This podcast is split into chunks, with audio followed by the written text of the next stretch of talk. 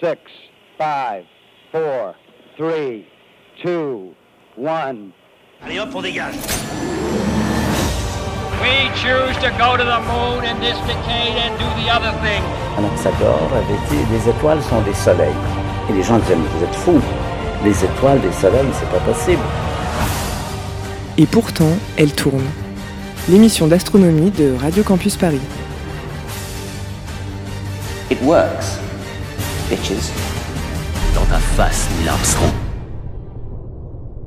Bonjour chers auditeurs. Aujourd'hui nous allons vous parler de la plus connue des planètes du système solaire, Mars. Notre célèbre voisine a en effet intrigué les hommes depuis toujours. Mars est une planète tellurique assez petite, la deuxième plus petite du système solaire. Son rayon est seulement de 3300 km, soit à peine la moitié de celui de la Terre. Vous mettriez donc 25 heures pour en faire le tour en avion. Elle gravite en moyenne à 1,4 unités astronomiques du Soleil, et sa masse est de 6,4 10 puissance 21 kg, ce qui fait à peu près 10% de celle de la Terre. Mars possède également deux satellites, Phobos et Deimos. Ce sont plutôt de gros astéroïdes que de vraies lunes, et ils ressemblent à de petits points dans le ciel martien.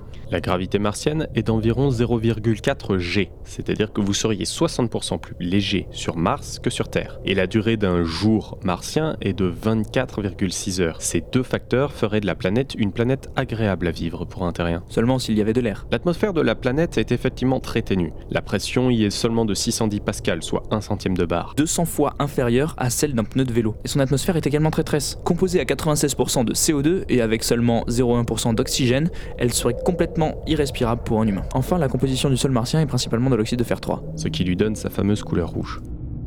La planète rouge est la planète la plus connue du système solaire. On a des traces de ses observations remontant à l'Antiquité. Elle est connue et observée par les Chinois, les Hindous, les Hébreux, les Égyptiens et les Babyloniens. Elle est d'ailleurs toujours associée à la guerre et au feu. Le calcul de son orbite a été réalisé dès le 17e par l'astronome Johannes Kepler. C'est d'ailleurs lui qui se rendit compte que les planètes décrivaient des ellipses autour du Soleil et non des cercles. C'est la fameuse première loi de Kepler. Avant même son exploration matérielle, Mars enflammait les esprits.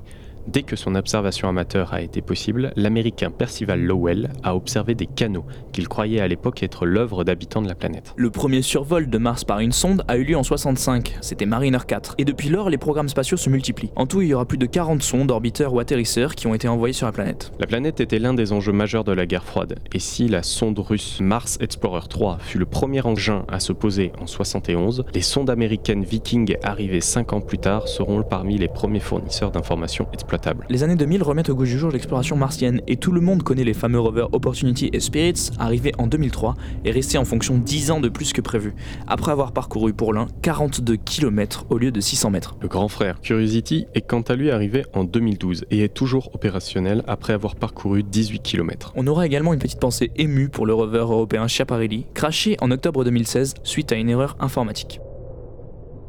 Fun fact, l'orbite de Mars est très proche de celui du plan de l'écliptique, défini par rapport à l'orbite terrestre. Toutefois, ce n'est pas toujours le cas, car la planète subit de fortes perturbations liées à la présence de Jupiter. L'angle de son orbite oscille sur une période de 10 millions d'années et s'écarte jusqu'à un maximum de 40 degrés de celle actuelle. Le volcanisme de Mars est essentiellement constitué de points chauds qui produisent des volcans boucliers. Sur Terre, cela donne par exemple le piton de la fournaise à La Réunion ou les volcans de l'archipel de Hawaï. Sauf que sur Mars, l'absence de tectonique des plaques empêche le point chaud de migrer à la surface de la planète. Les volcans grossissent donc indéfiniment. Les stratovolcans martiens sont parmi les plus hauts sommets du système solaire. Le plus grand est le mont Olympus, qui culmine à 22 km d'altitude. Il est si lourd que la croûte martienne se fracture et s'effondre aux alentours. Dans l'histoire martienne, on distingue trois périodes géologiques majeures, le noachien, l'hespérien et l'amazonien. Durant les premiers milliards d'années, Mars aurait eu une atmosphère et un champ magnétique digne de ce nom qui lui aurait permis d'abriter une hydrosphère semblable à celle de la Terre. Il y a 3,5 milliards d'années, le champ magnétique disparaît et l'atmosphère se retrouve soufflée par les vents solaires. Enfin, depuis 1,8 milliard d'années, la planète connaît une stabilisation de l'atmosphère et une baisse régulière des activités volcaniques. Finalement, une des plus intéressantes caractéristiques de Mars, c'est sa forte dichotomie crustale. Oh putain. Ceci signifie simplement qu'il y a une très forte différence de relief entre l'hémisphère nord et l'hémisphère sud. Ah, d'accord. Le nord est constitué de plaines relativement vierges et très basses, L'altitude y est même négative. et le sud est constitué de reliefs marqués, avec des montagnes, des volcans, des cratères, des vallées. Oui, oui, oui, oui. Mais du coup, pourquoi une telle différence entre le nord et le sud? Une hypothèse propose que la planète ait été percutée à l'aube de son histoire par une protoplanète naine. Celle-ci aurait pulvérisé l'hémisphère nord et l'aurait rendu vierge de tout relief. Cette catastrophe aurait également joué un rôle prédominant dans la disparition du champ magnétique martien.